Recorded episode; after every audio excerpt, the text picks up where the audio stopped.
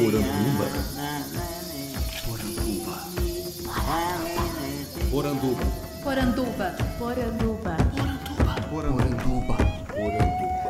Poranduba.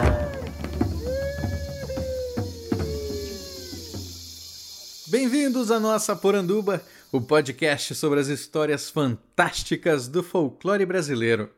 Eu sou Andreoli Costa, o colecionador de sacis, e serei seu guia. E no episódio de hoje, nós vamos falar sobre um dos assuntos mais pedidos desde que eu comecei o podcast: lendas urbanas. Você sabe qual a diferença entre uma lenda tradicional e uma lenda urbana? Ou mais básico ainda, você sabe qual a diferença entre mito e lenda? Nesse episódio, que vai ser mais conceitual, nós vamos trabalhar com todas essas questões. Então, se você está esperando um programa para falar sobre alguma lenda urbana em especial, comenta aqui embaixo, deixa o seu pedido que vem coisa muito boa por aí.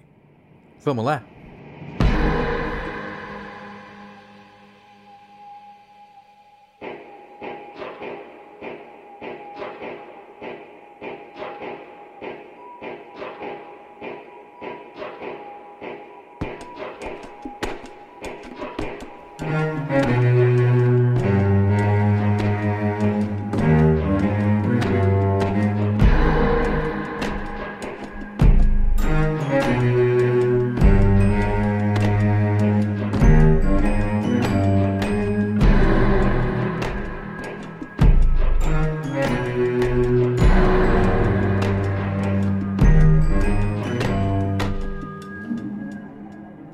Começo de tudo, qual a diferença entre mito e lenda?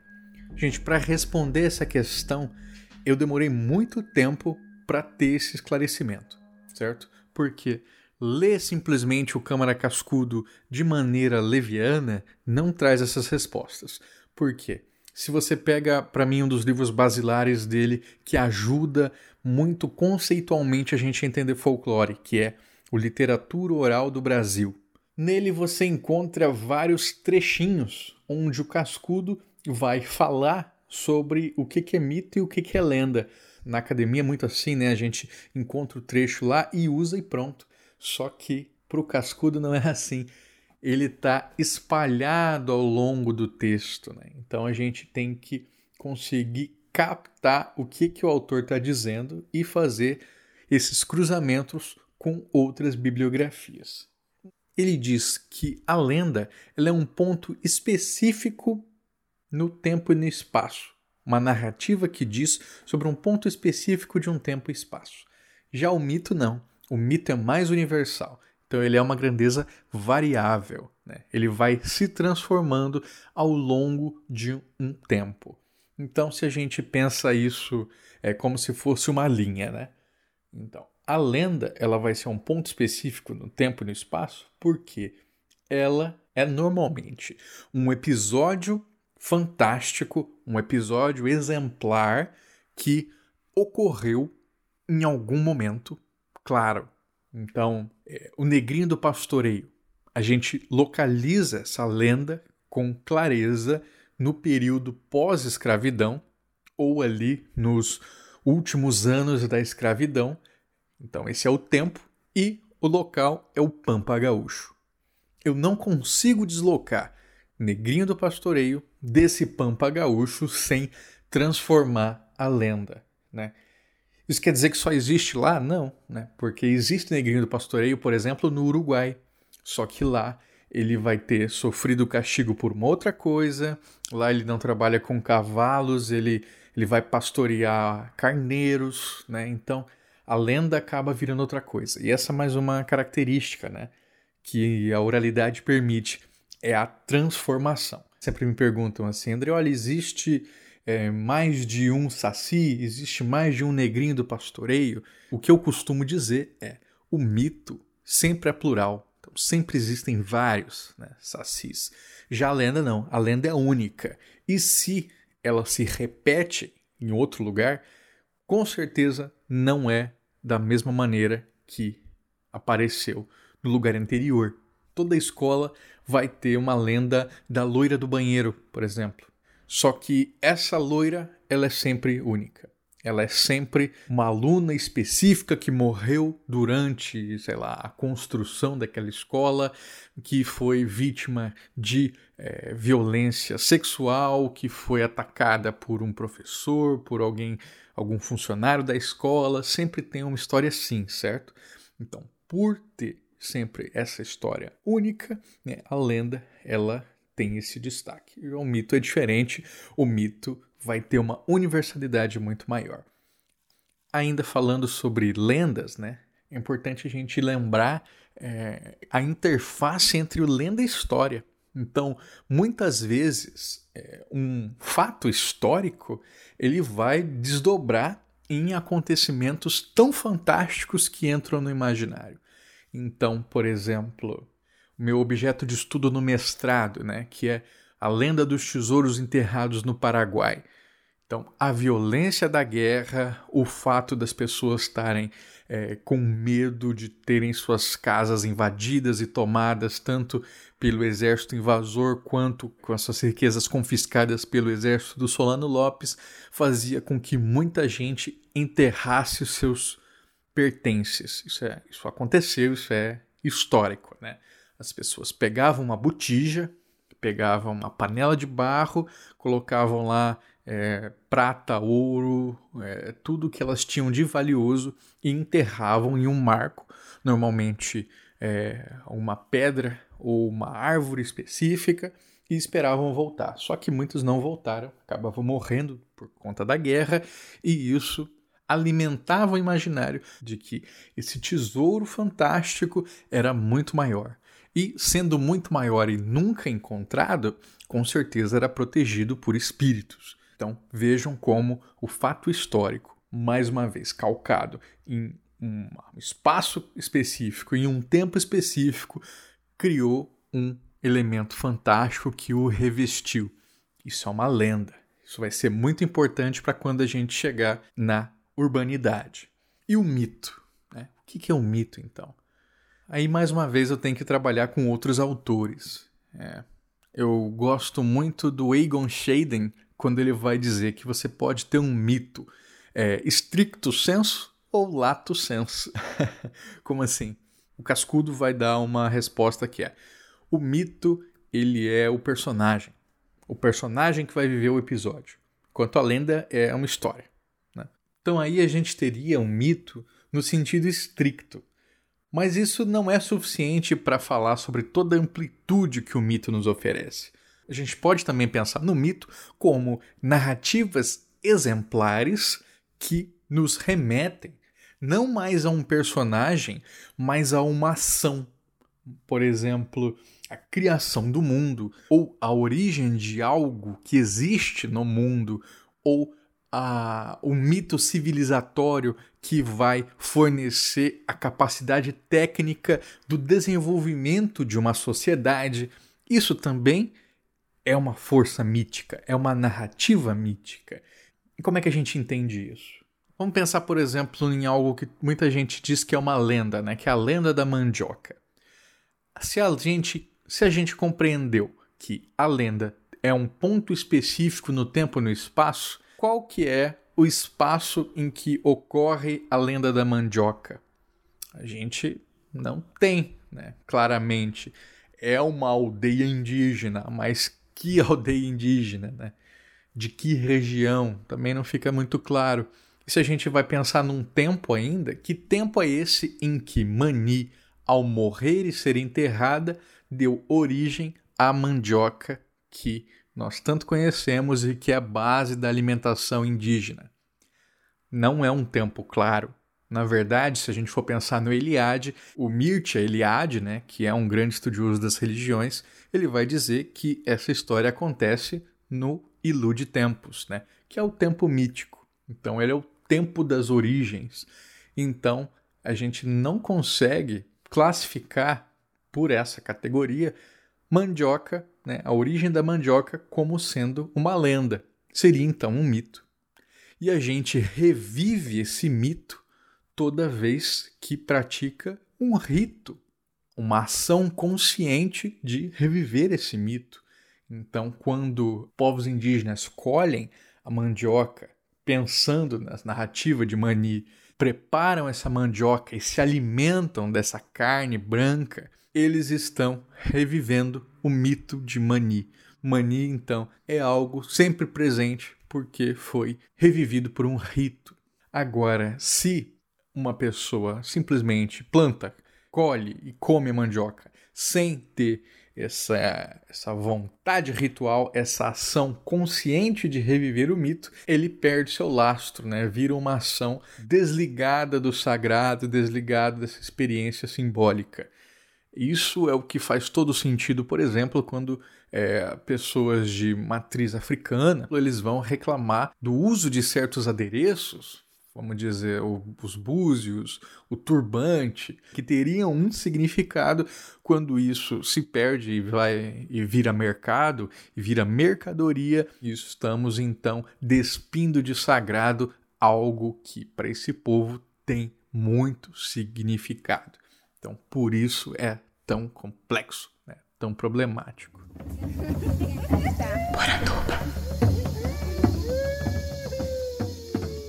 Então, se a gente já entendeu o que, que é um mito e o que, que é uma lenda, agora a gente pode adentrar esses meandros de compreensão do que, que é essa lenda urbana ou dita urbana. Qual que é a diferença de uma lenda tradicional para a lenda urbana? A princípio, nenhuma. Né? O que mudaria realmente é o espaço de atuação daquela lenda. Então é por isso que eu, particularmente, não gosto de trabalhar com a ideia de lenda urbana como sendo algo tão distinto, porque, principalmente hoje, a gente vai vendo que esses espaços de separação entre rural e urbano eles vão sendo tensionados. Então, com certeza, vocês devem conhecer alguém que uns 20 anos atrás morava numa chacrinha longe da cidade e que ah, os espaços urbanos foram crescendo tanto que hoje lá chegou inclusive asfalto, transporte público, já virou parte da cidade, já virou um bairro da cidade, por mais distante que seja. Isso faz também com que o imaginário, que antes ficava mais restrito a esses espaços rurais, vá chegando mais perto da cidade. Esse ano a gente viu uma explosão de histórias de aparição de lobisomem em cidades de todo o Brasil. E essas histórias vão chegando e vão se espalhando com a ajuda de dispositivos eletrônicos, não mais apenas da oralidade, mas principalmente do WhatsApp, de redes sociais, onde você pode postar uma foto, postar uma notícia e aquilo vai ganhando um outro status. Então entendemos que lenda urbana é uma lenda e que não faz mais tanto sentido a gente ficar separando entre aquilo que pertence ao campo e o que não pertence. Inclusive, né? Até porque daqui a pouco o campo vai ser todo dominado pela monocultura, né? Vai ser todo dominado pelos grandes produtores e não vai ter nem cultura popular ali no campo mais. Vai ser tudo máquina. E aí, assim como o êxodo rural faz as pessoas virem para a cidade, também há um êxodo de mitos, né? também há um êxodo de seres fantásticos que vão se espalhando.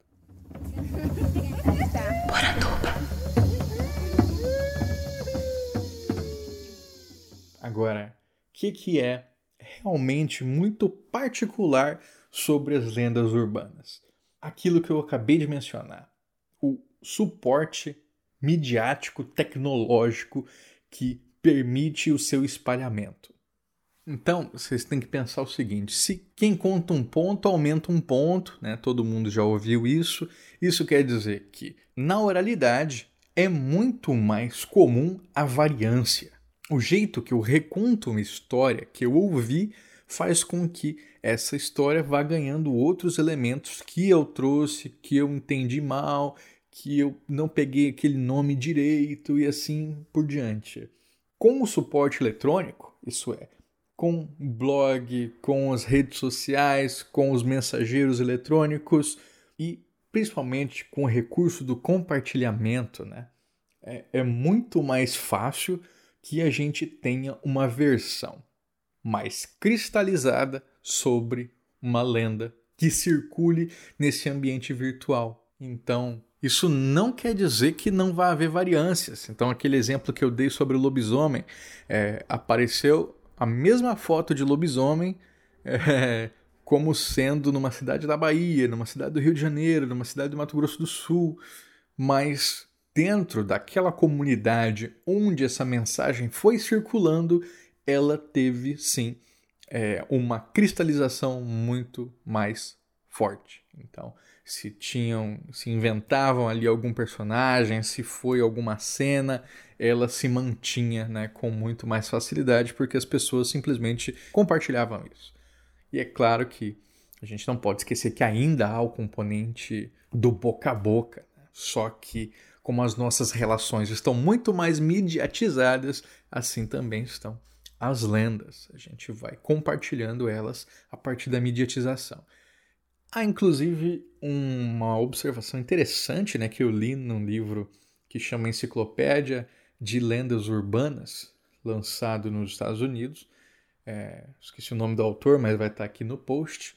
E esse autor ele sugere que aquilo que faz é, o senso comum sobre lendas urbanas, sobre o termo lendas urbanas, explodir realmente é o lançamento do filme chamado Lenda Urbana, onde é, Hollywood vai criar esse clima de fantástico e de terror que vai fascinar as pessoas e fazer com que o interesse pelas lendas urbanas a partir é, de um produto midiático exploda.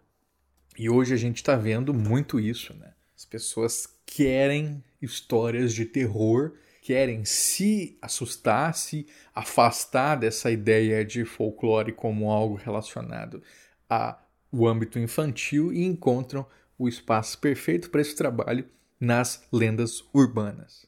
E por que que encontram?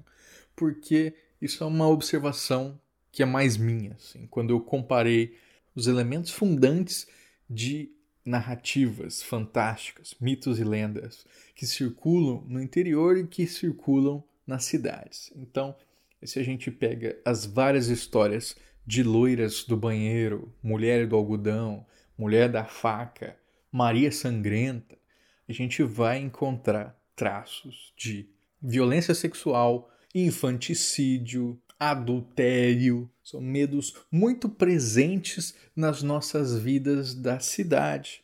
Né? Enquanto se a gente vai para essas narrativas mais tradicionalmente vinculadas ao campo, é, os medos são outros. Né? A gente tem medo de se perder, a gente tem medo de ficar louco, a gente tem medo de ficar sozinho, a gente tem medo de que o caos por exemplo, trazido pelo Saci, venha bagunçar com a ordem que a gente tanto se esforçou para construir ao controlar aquela natureza tão selvagem que nos cerca. Enfim, percebam que estamos mobilizando coisas diferentes, né? mas a relação com o medo e com algo que é profundamente humano permanece.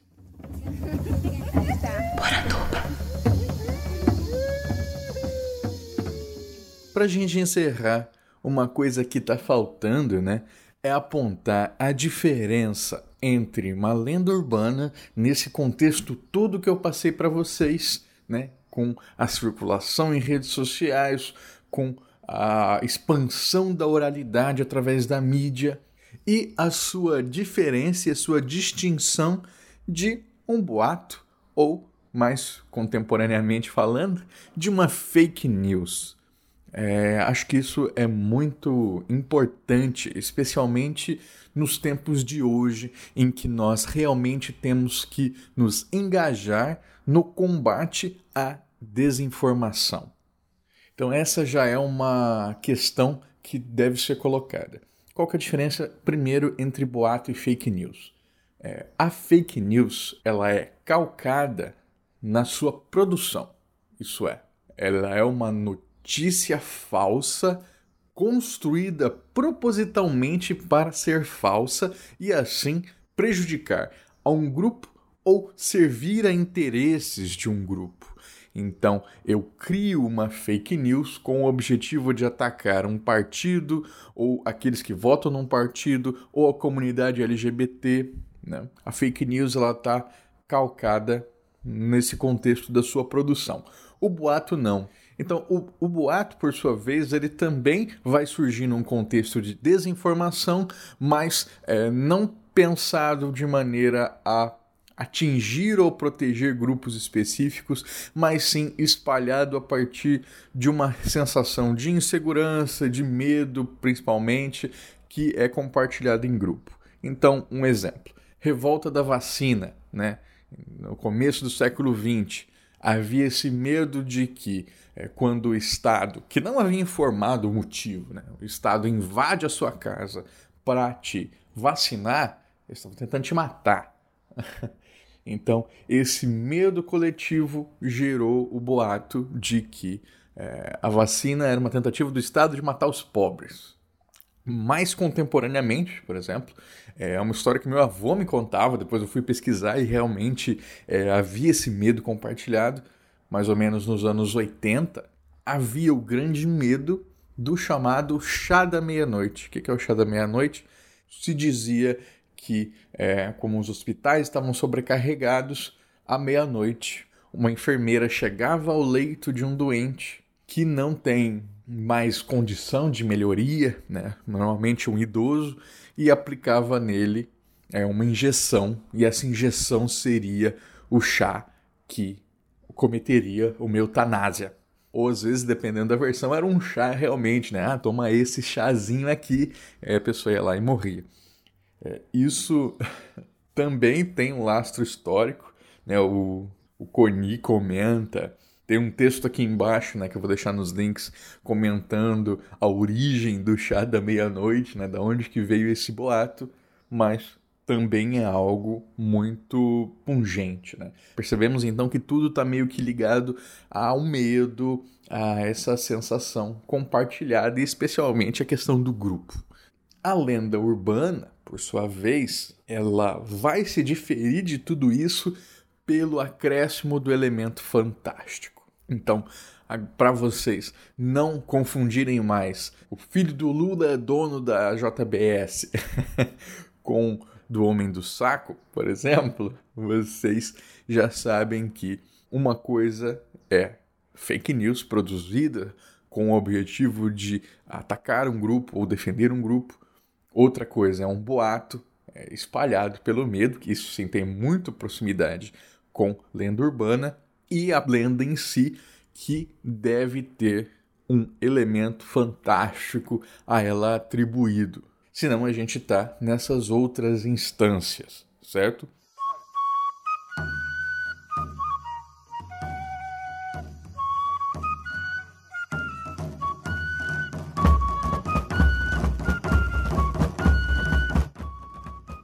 Gostou do programa? Eu espero que sim. Se gostou mesmo, faça como os nossos queridos apoiadores que assinam mensalmente os planos do colecionador de sacis no padrim.com.br barra saci e no picpay.me barra colecionador de sacis. É graças a eles que nós conseguimos nos manter aqui toda semana falando de folclore. Por isso, eu quero mandar um muito obrigado ao nosso mais novo apoiador, Fernando Sussman. Ele se junta a esse time maravilhoso de apoiadores formado pela Ana Lúcia Mereger, Carolina Mancini, Daniel Burli, Daniel Freire, Daniel Medina, Daniel Renatini, Débora Dalmolin, Gianni Macagnan, Douglas Rainho, Euclides Vega, Felipe Rafael, Josi Silva, Guilherme Kruger, Gustavo Wendorf, Ian Fraser, Luiz Teles, Márcio Wolfert, Marcelo Silveira, Matheus Freire, Maurício Xavier, Maicon Torres, Nildo Alcarinque, Pedro Scheffer, Rafael Joca Cardoso, Ricardo Santos, Roberto Silva e Thiago Chiavegatti. Muito obrigado, pessoal. Vocês ajudam a tirar o folclore da garrafa. Para quem ficou aqui até o final, tenho mais uma surpresa. Além daquela promoção de ganhar um bordado folclórico no dia 22 de agosto, nós temos uma nova promoção e dessa vez não só restrita aos apoiadores. A gente falou hoje sobre as lendas urbanas, mas enquanto aquelas histórias que circulam pela internet na forma de creepypastas. Isso faltou discutir. Então, eu e o Mário Bentes, editor da Lendari, que está lançando a campanha de financiamento coletivo para a antologia Creepypastas 2, estamos realizando uma promoção. Você deve responder aqui no post dos comentários qual a sua creepypasta favorita e por quê. Essas respostas serão sorteadas e o vencedor vai levar para casa a antologia Creepypastas Volume 1, lançado pela Lendari. Então, se você gosta de histórias de terror, não perca essa oportunidade. Esse podcast foi editado por mim, Andrioli Costa, o colecionador de sacis. Acesse colecionadordesacis.com.br. Um abraço e até a próxima.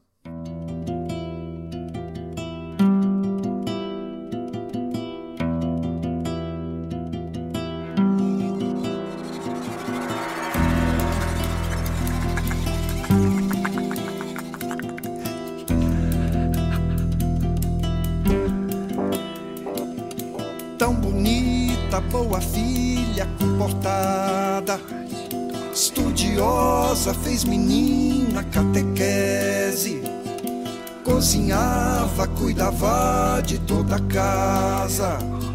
Só que tinha um sopro na válvula mitral. Com qualquer nervoso já passava mal. Fez um tratamento, não adiantou. No ouvido da mãe, o doutor falou: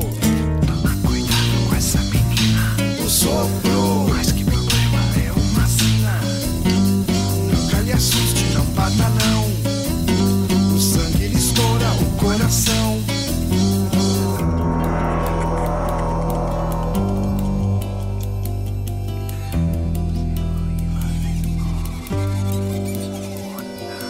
Mais um dia no banheiro do colégio, a loirinha refazia suas tranças.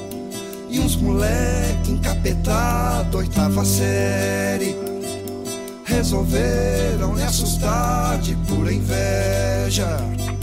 Tacaram bombinha lá pelo vitrô, um tremendo baque quando estourou. O sangue estufou, sua artéria aorta. Tava de olho aberto, mas já tava morta. Enquanto morria e agonizava, ela praquejava aqueles moleque. Dali pra diante e nunca mais. Ninguém no banheiro irá ter paz. E gargalhou, toda feliz. Foi pro caixão com algodão no seu nariz.